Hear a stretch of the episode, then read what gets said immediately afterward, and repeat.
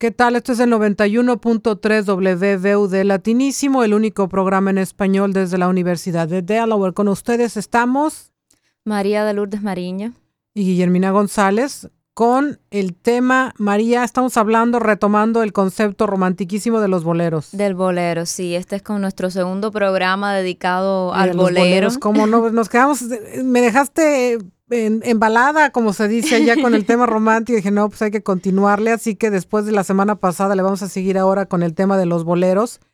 Y bueno, ¿por qué no? Vamos a continuar y nos habíamos, ¿en qué nos habíamos quedado, María? La semana pasada nos habíamos quedado hablando un poco de cuáles habían sido las condiciones em, importantes, ¿no? O, eh, que favorecieron el hecho de que el bolero evolucionara con tanta solidez en Latinoamérica y habíamos hablado que una de las cosas había sido la, muerte prematura de, eh, de Gardel.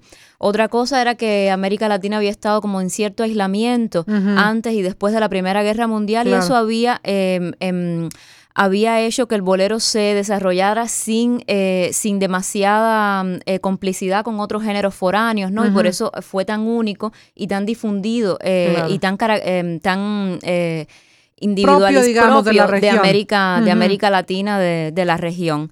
Y, entonces eh, habíamos visto también ¿no? que la irradiación musical de Cuba en aquel momento había sido muy importante y también de México. Porque seguimos en la disyuntiva si fue en México o en Cuba. bueno, ya estoy empezando a, claudicar y decir que fue, voy a decir que fue Cuba. Vamos a, vamos a darte por tu lado. Sí, no, y es que realmente en ese momento eh, hubo muchísima influencia de la música popular eh, cubana, ¿no? en, en, todo el, sí fue, en todo el la verdad, y particularmente en México, ¿eh? Sí, sí. Digo, Pérez Prado no es, no es, no es exactamente de bolero, pero vaya, me refiero a la influencia. Sí, también Celia Cruz. Claro, todos ellos pasaron por México y ahora mismo estaba, o sea, lo. Bueno, y Celia Cruz de hecho murió en México. Era una adoración. murió en los Estados Unidos, Miami, quizás. Sí, Miami. Pero bueno, pues estuvo, vivió gran parte de su vida artística en México, y en México era una adoración por Celia Cruz. Muchos de, muchos de los artistas, algunos de los que vamos a presentar incluso hoy, eh, siempre pasaron primero por México, como Benny Moré, Olga Guillot, eh, Olga la Guillot, sí, Olga Guillot es toda una institución. Ya ni me acordaba. sí, hoy tenemos uno de, de los boleros por, por Olga Guillot no me digas, bueno, pues vamos para adelante. Entonces, ok, con esa, con esa particularidad de, de no participación en la guerra, como que fue muy propio de de Latinoamérica el desarrollo del bolero. Y eso hizo que el bolero se expandiera por, eh, por muchos países y cada, eh, cada nacionalidad como que lo, hizo suyo en, en, Latinoamérica. Por eso se fusionó con diferentes, eh, con diferentes subgéneros y se crearon eh, subgéneros como el bolero rítmico, el bolero cha-cha-cha, el bolero mambo, inclusive la bachata, que es como se le conoce como el bolero dominicano, el bolero ranchero también, que apareció mucho en, la, en, las películas de la época, que es una mezcla de bolero con mariachi mexicano, el mm. bolero moruno también, que es con mezclas gitanas e hispánicas, ¿no? Entonces hubo mucha, eh, cada país creó también su, propio, su propia versión del bolero y, es, y es lo que ha creado, ¿no? Como esa identidad del bolero con con Latinoamérica que lo ha hecho perdurar hasta, hasta la hoy. Fecha. Sí, yo traigo. A ver, eh, dale, ¿cuál, es la muestra perfecta de esta circunstancia? La muestra, lo que traigo es el Benny. El Benny. el Benny nótese la familiaridad. Benny Moré. Bueno, ¿y, cuál de Benny Moré vamos a poner? Benny Moré eh, grabó uno de los mm, boleros más bellos, ¿no? Que, el, que, que internacionalizó su, su voz en aquel momento, que es Cómo Fue que es el que traemos hoy. El Benny fue conocido como el bárbaro de ritmo en, eh, en, Cuba y en toda Latinoamérica. Y como hablábamos, fue uno de los artistas que dejó Cuba en 1945 y se hizo famoso en México. México fue quien le dio la oportunidad de abrirse al, mercado musical latinoamericano, Puerto Rico, Venezuela, eh, Guatemala. Fue muy popular en esos momentos, desde que se fue para México, se le abrió todo ese mercado y cuando regresa a Cuba en el año 50... Y es un artista. Era su, un súper artista y era poco conocido en Cuba.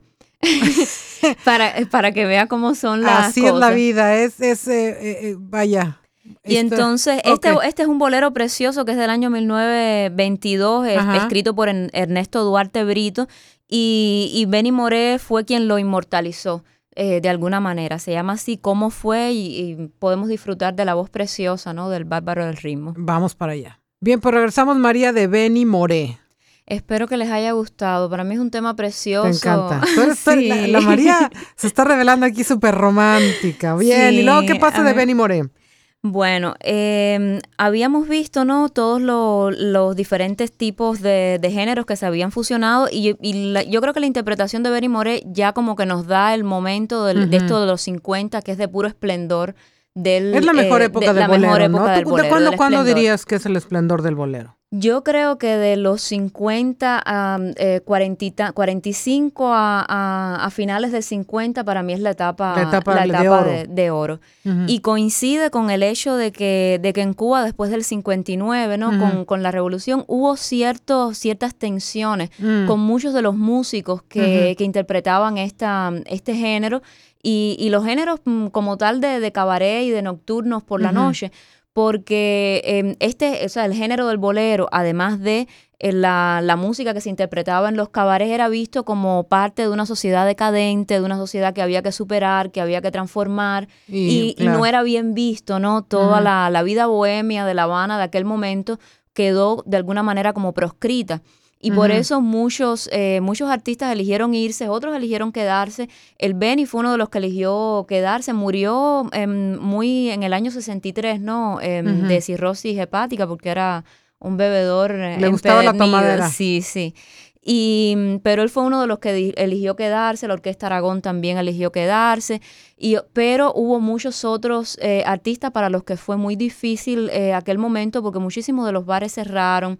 Eh, no era, tuvieron que emigrar por necesidad. Y tuvieron que emigrar. Y como hablábamos antes, el destino primero fue México siempre fue como la primera, la primera puerta ¿no? de, de, de, mm, apertura y de recepción para muchos de estos artistas emigrados pues fue México que todavía sigue siendo, si, México hizo todavía. la gran figura que ahora es Ricky Martin, por ejemplo, y luego amén de otros, pero bueno. Sigue siendo, sigue siendo, em, y, sobre, para muchos cubanos, ¿no? También en términos académicos y todo, siempre se mira a México primero, porque por la calidad de las universidades, por las oportunidades que, que ofrece, ¿no? Que bueno, no, no vamos a reconocer el bolero, pero qué tal, a todo mundo se recibe a México, eso sí, no hay más. Sí, entonces hubo, también en aquel momento, ¿no? En, en Cuba se empieza a desarrollar lo que se llamó el feeling, que, mucho, eh, que muchos entienden como una de las, mm, del, eh, como los finales, ¿no? Del, del bolero, porque ya era un género que tenía como mucha más libertad sonora, que los, eh, los artistas Em, interpretan libremente las canciones y tiene mucho que ver con el jazz también. Entonces empieza todo ese género fusión. Está también la trova en ese momento que fue muy mm, importante con Pablo Milanés, y ah, Rodríguez. Y eso era a lo que se le dio importancia, ¿no? en, eh, en aquel momento, pero pero bueno, como decía, la Sonora Matancera, Olga Guilló, Ernesto Lecuona, grandes de nuestros artistas de, en aquel momento tuvieron que, emigrar. Y una de las artistas que también eh, tuvo que emigrar fue, em, em, eh, fue La Lupe que es una de, la, es una de las interpretaciones que también eh, vamos a tener en, en, otro momento. Bueno. Y, y tenemos que, bueno, el, el, a través del feeling y a través de estas otras y a través de la trova, mucha de la armonía y mucho del, del sentimiento del bolero pervivió en, eh, en, aquellos años. Por tanto, no se ya puede no tan, tan original, Exacto. No, y ya no en el ambiente, también el bolero es algo que es como del ambiente bohemio, de está como em, eh, muy... Eh, muy hermanado, ¿no? Con esa vida bohemia de La Habana de aquellos años y un poco que esa vida, ¿no?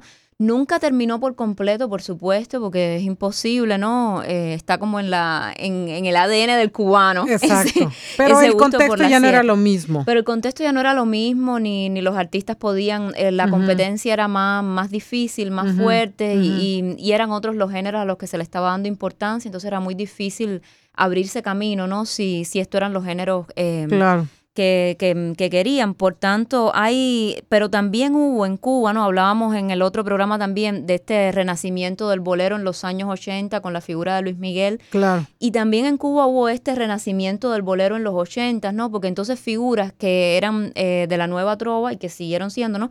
Pero sobre todo como Pablo Milanes escribieron algunos boleros eh, en aquel entonces y, fue algo que participó, ¿no? Em, que, intentó beber otra vez de, las raíces de ese bolero que había... que había crecido en Cuba y que, y, que había sido tan exitoso. Y bueno, está el tema de Yolanda, que es eh, tan conocido para vivir el breve espacio que no estás, ¿no? Y también el exilio. sí, el breve, espacio, el breve espacio, que no estás es, hasta la fecha. Es bellísimo. No, y Pablo Milanés es que tiene una voz mm, sí, eh, sí, bueno, Pablo Milanés mm, todavía, eh, todavía la, en, digo, en lugares en, en, México te vas a tomar la copa y demás, y si no pasas por Pablo Milanés no está la noche completa, vaya. Verdad, claro. Es que es increíble. Y en España ha tenido Cuando vas a las peñas, las peñas es yo creo que este ambiente del que te refieres, las peñas en México son precisamente este espacio bohemio, mm. que es un poco... Eh, que facilita este contexto. Estás tomando la copa, la copa entiende vino tinto, un poquito unas picaditas ahí, una, alguna entradita, y luego vas aflojando cuerpo con el vinito y la cosa se va empatando con Pablo Milanés.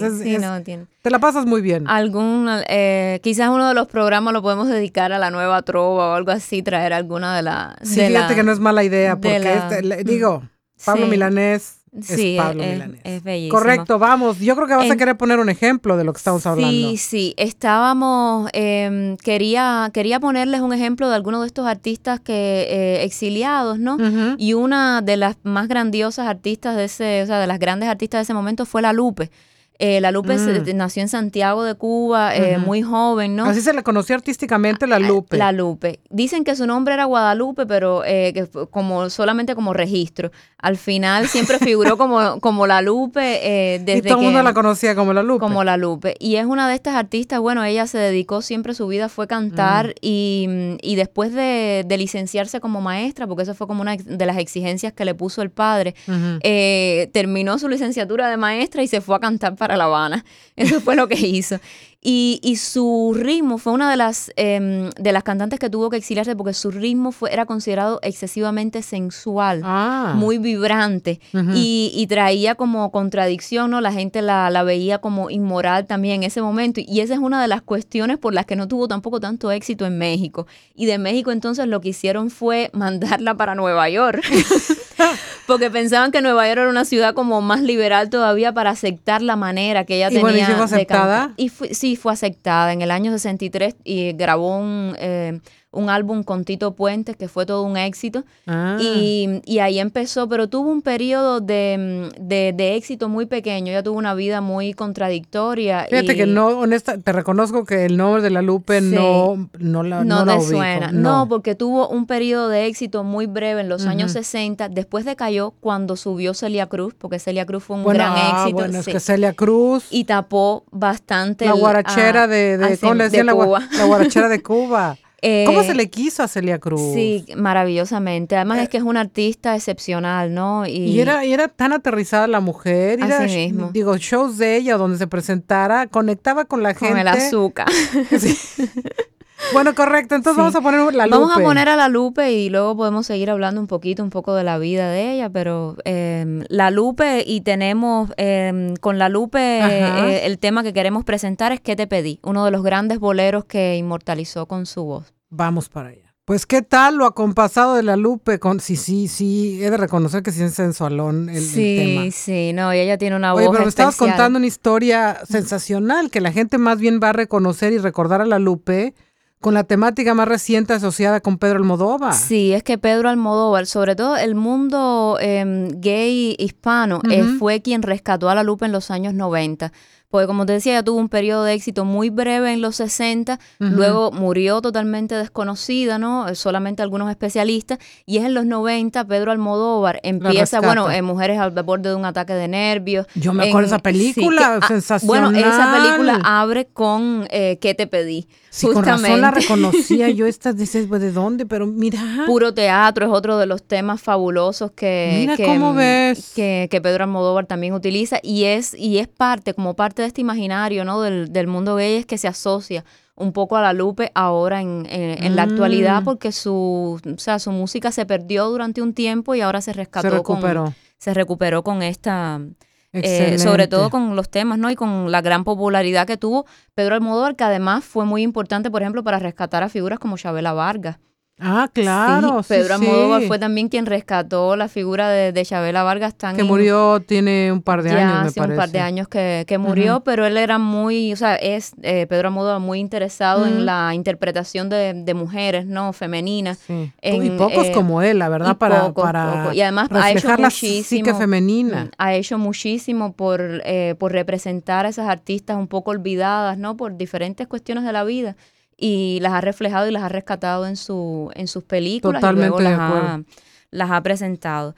Eh, esto, para mí el bolero es como un tema que no tiene fin, ¿no? Podríamos estar hablando aquí al Sí, infinito. pero nos queda, ¿qué crees? Te- tengo noticias, nos queda poquito tiempo para el programa, lo Sí. creas o no, y ahí ya mo- vamos dándole Sí. cierre al, al bolero Yo, hasta nuevo aviso. Sí, a mí la verdad que es un tema que, que me apasiona, ¿no? Y por eso una de las últimas, de las últimas interpretaciones que, que quería proponer era con Olga Guillot, que es otra de las, eh, de las artistas No, no, que no, nos bueno, une va- eh, a sí, Cuba y a México. pero eh, eh, importantemente, así que sin más trámite, luego le cerramos, pero vámonos para con Olga Guillot con Olga Guillot interpretando La Gloria eres tú. Vámonos para allá. Bueno, y con la delicia de la famosísima Olga Guillot, ya tiene rato que murió Olga Guillot. Sí, eh, creo que murió, bueno, creo que murió en el 2010. No me Eh, digas, no hace, no hace, ¿no hace tanto, mucho? hace siete años. Eh, murió, bueno, en, eh, en México, creo, Sí. ya tenía su residencia en México y otra en Miami Beach y, y viajaba de una Iba a bien. otra. Olga Sí, sí. Guillot, yo me acuerdo bastante de, De, ella. hecho, ella fue, bueno, se le conoce también como la madrina de José José.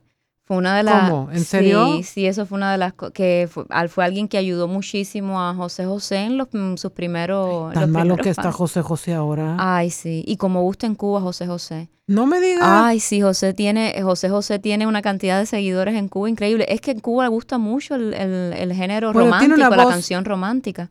Fíjate Mm. que sí, ya voy notando Sí. yo hasta las generaciones jóvenes como tú.